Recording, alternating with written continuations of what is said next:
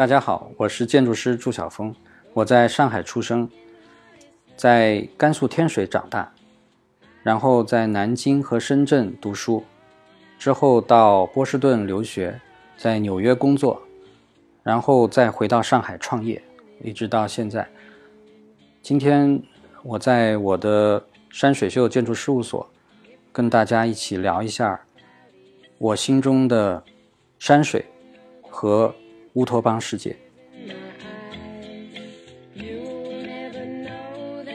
我一九七二年生的，所以成长的时间就是七二年到八九年这段时间，应该也是中国变化比较大的。然后我自己对风景的兴趣，其实应该来源于父母的一个影响，就是我的外公，就是以前就是喜欢收藏画啊，家里面有一些呃小的收藏。我其实没有看过这些收藏啊，因为这是从我母亲的记忆当中来。然后，另外我的爷爷呢是最早他是做港九铁路上的工程师，所以他自己对这个测量工程、对地理也比较感兴趣。所以他其实早年做过这些测量的这些铁路上的工程师之后，他到了退休的时候就在上海在社会科学院做。研究员考证这个一个地方，在比如说这个地方同样一条河，它在宋朝的时候叫什么名字，在明朝的时候叫什么名字？出过出过两本书，一本是关于上海的，还有一本是广东佛山的。所以小时候我到爷爷家，在上海的家里面，那个时候当然没有那些现在的这些工具了，就是用针管笔啊，用那个鸭嘴笔，嗯，在半透明的纸上去描那个以前的地图，所以这就所谓的历史地理的研究。所以看到这些东西，我就是有一种这种对风景的一种向往。看风景的这种愿望，应该是比较有记忆的，是到了小学三年级就被实现了啊。然后说到这个事儿，有一个特别巧合的一个缘分，就是在读小学嘛，有一天放学回家，人行道上有一个别人不要的一把扇子，应该是合在合起来的，看这把扇子也挺新的，我就捡起来。那个扇子上面是一个西湖十景，有点像中国画山水画那样的一个半鸟瞰那样性质的，然后上面标了所有的西湖十景，然后，哎呦，我看了简直喜欢的很，然后就自己把这个扇子带回家了。好像过了没两天，他们就告诉我，哦，今年暑假要带你去杭州玩。然后我在去之前，实际上就做这个美梦吧，我就看着这张画上，哇，原来有这么好玩的地方。然后，所以到了杭州之后。就有一种自动关联起来的，就是去看。然后我当然我父父亲跟我解释，呃，这个是古代的景了，也就是说去看的时候不一定都看得到。然后也有的有的有的很棒吧，比如说平湖秋月啊、断桥残雪这些，你去看了。也有的呢，就是让我很失望，比如说有一个景叫双峰插云，我记得啊。然后那我当想象当中哦，那是高山，然后还有云横在那儿，然后有两个山从云里面插起来。然后刚到杭州，我就有点怀疑。我看那个山也不是很高嘛，连着几天都没有云。但是到了傍晚，又走到了柳浪闻莺那个地方。傍晚的时候，柳树在飘啊，水里面，这个整个的气氛又让人觉得很贴切。反正就是我父母还是非常喜欢带我出去玩吧，就是在假期的时候，总是让我出去看看祖国的名山大川什么的啊。就在庐山的时候。跟着母亲的旅游团，因为那个时候我已经知道，就是提前我要看那个庐山的地图啊，我要我我就自己在想，我想去哪儿，想去哪儿看什么，都已经有这个想法。但是我是不能决定行程的，都是要跟着大人走的。所以当大人告诉我哦，有一个后天要去一个叫三叠泉的地方，然后就很兴奋，因为我我就看这条路去三叠泉的路上，我看到有个地方叫好汉坡，我想太好了，就是去要去当一回好汉什么。结果呢很有意思，就是到了好汉坡这儿，发现呢好汉坡并不是必游之路。当然我当时就是提出来，我说我要爬这个好汉坡。那么下去看又走上来，已经非常的累。回程的时候呢，天色也晚，心里就挂着这个好汉坡还没走。然后呢，我还就哭着嚷着就是要要要去爬，就好歹就要往下面冲。然后就两个这个大人就把我架着，就就这么哭着闹着就架回去了。这个是当时一个比较深的一个记忆的。因为前面说的这些还是相对于是比较直觉的，小学到中学也是觉得对花鸟没有什么兴趣，还是对画山水比较有兴趣。再到大学，再到研究生，也就开始接触一些相对偏理论一些的对于风景的这些认知。苏州、杭州去过很多次，但是小时候第一次去的那些印象还是非常的深刻，比如说拙政园啊，永远记得小时候去的感触。小时候因为身体小，认为那个风景的尺寸是更大的啊。对一个小小孩来说，那种感觉是不知道它的边界在哪，有这么多的围墙绕来绕去，是那种走不完的感觉。而长大了以后，对这些墙和园林的担心不过瘾啊，就是说这些这些风景还很快就看完了。包括小时候在无锡，我记得跟我母亲在梨园。它里面有大量的假山，所以那个时候在里面玩捉迷藏，呃，也是一种无穷尽的一种幻想。也就是说，这里面的生成的秩序和空间的秩序是是无穷尽的。后面像看那些画论呢，嗯，看到的美国的高居涵写的一些文章，我更喜欢看的是他把考据画在对这个作品的描述当中了。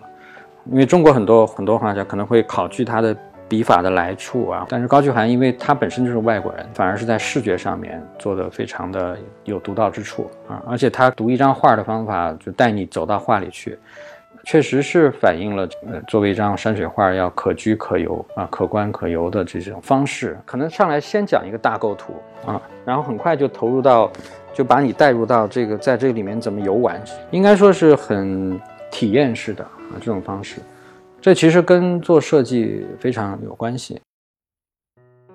我仍然是有一种狂妄的那种认定，我可能最擅长的事情，也许除了建筑之外，或者甚至就是说比建筑更擅长的，实际上是对风景区的设计，或者对风景的一种营造也好啊。所以，我如果是未来如果有这种机会，我肯定会特别乐意去做。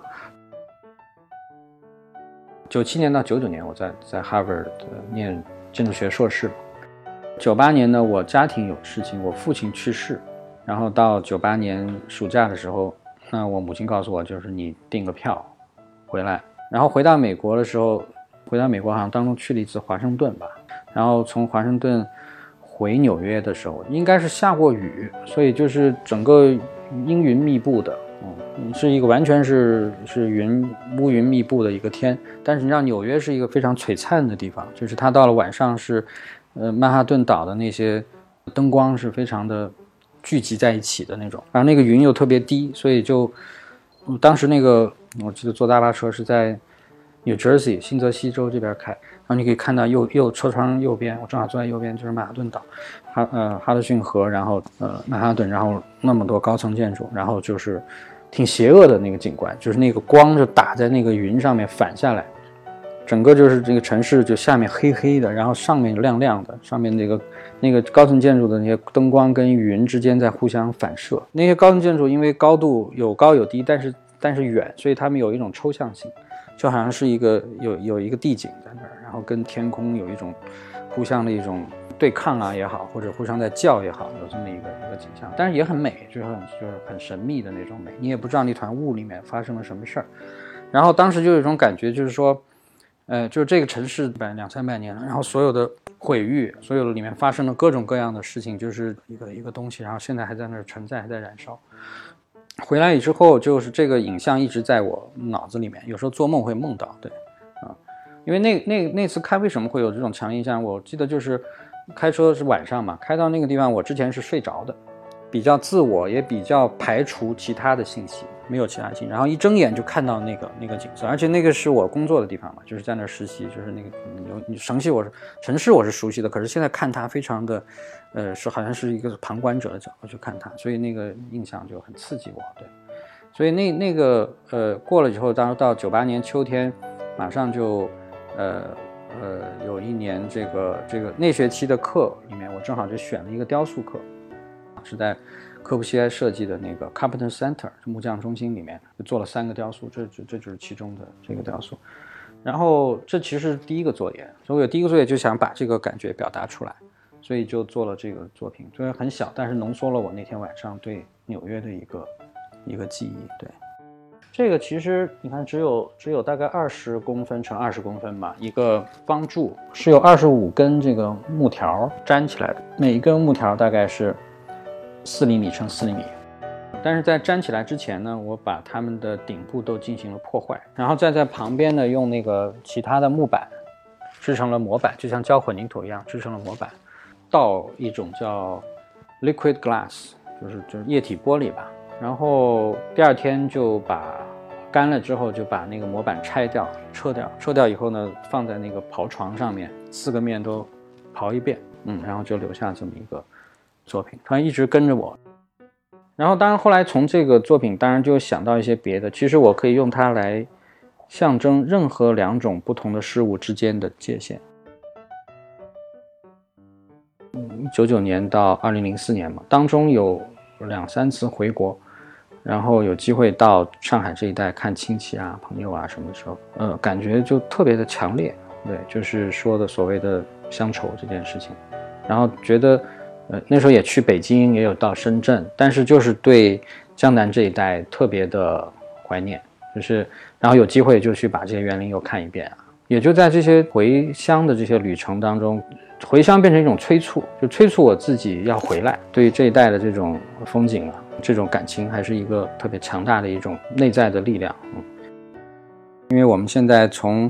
一零年之后到现在，其实都在做秩序设计。其实每一个设计，我们都争取把它做成一个小的一个空间的一种体验，会有一个自己的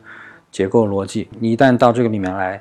呃，不管你是做什么事情，你会你就会被它所影响。啊，那么这其实就是一个人造的风景，或者是一个人造的一种，实际上把你丢在一个山水里面，所以你在你的眼睛里，这些这些柱子、这些墙，它可能就像是你在风景里面看见的树、山一样，它都是你可以用的材料，然后用这个材料去实现一个体验。对，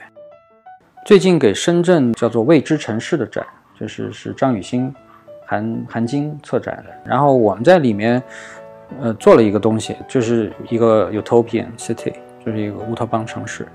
然后有这么大量人口，怎么聚集的，能够少占用占用土地的情况下，能够让更多的人这个比较和谐的跟自然生活在一起。那个我的设定是取消了车这件事儿，也就是说这个城市是没有汽车的。然后我在一百米高的地方做了一个轨道交通系统，站和站之间比较近，就是一公里。为什么坐在空中呢？就一个不碰土地，还有一个就是说它是往上往下的这个电梯是比较节省电的。车确实给我们好多便捷，但最后所有的一切都输给了汽车，包括人的健康。大家已经不会去想这东西有没有存在必要，而是只是去想改良它。比如说认为车有污染，好，那我们就把污染去掉，研究这个电动就好了。他们认为这样子就是就可以解决问题了，但是我我不是这么认为，因为它还有别的问题，还有它占据了大量的道路。所以，我们的整个的城市里的地球的表面，实际上是被车给割裂的。这个汽车在路上占着路，就算它没有污染了，它对地表仍然是很大的一个伤害。这个地表的生态什么，全都全都已经不是野生的状态。所以我做这个事情就是想预设，如果没有汽车，能不能活？能不能把三百两三百万人能够聚集在一个城市里面？但是整个地表就变成一个连续的自然。而且是野性的自然，我们只要在城市外围做铁丝网，不要野兽进来就可以了。你可以从自己家的楼下下去，就是野性的自然，然后开始 explore 这个大自然。你可以走到黄山去，当中是连续的自然。然后这么多的人人口，你自己要应该要有意自觉的意识，限制自己的那个 空间。城市只建造这些骨架，这个每个骨每个骨架的基本格子是九米乘九米乘九米，就是九乘九乘一个一个格子，在这里面。你有钱，你可以买一个格子，你在里面自己请建筑师设计一个自己的 house。然后呢，这这城市里面有四个巨大的那个 meet point，就巨大的 mall。嗯，也许应该留有留有一些这样的人吧，就是像我这样人去去从一些宏观的角度去考虑这些问题，哪怕是很幼稚的，但是总得有人不停的去想这些终极的问题，否则我们就是说会一代一代的都。迷失在这个已经有的发明的这些人造物，被这些东西慢慢的都控制住，然后就变成他们的奴隶。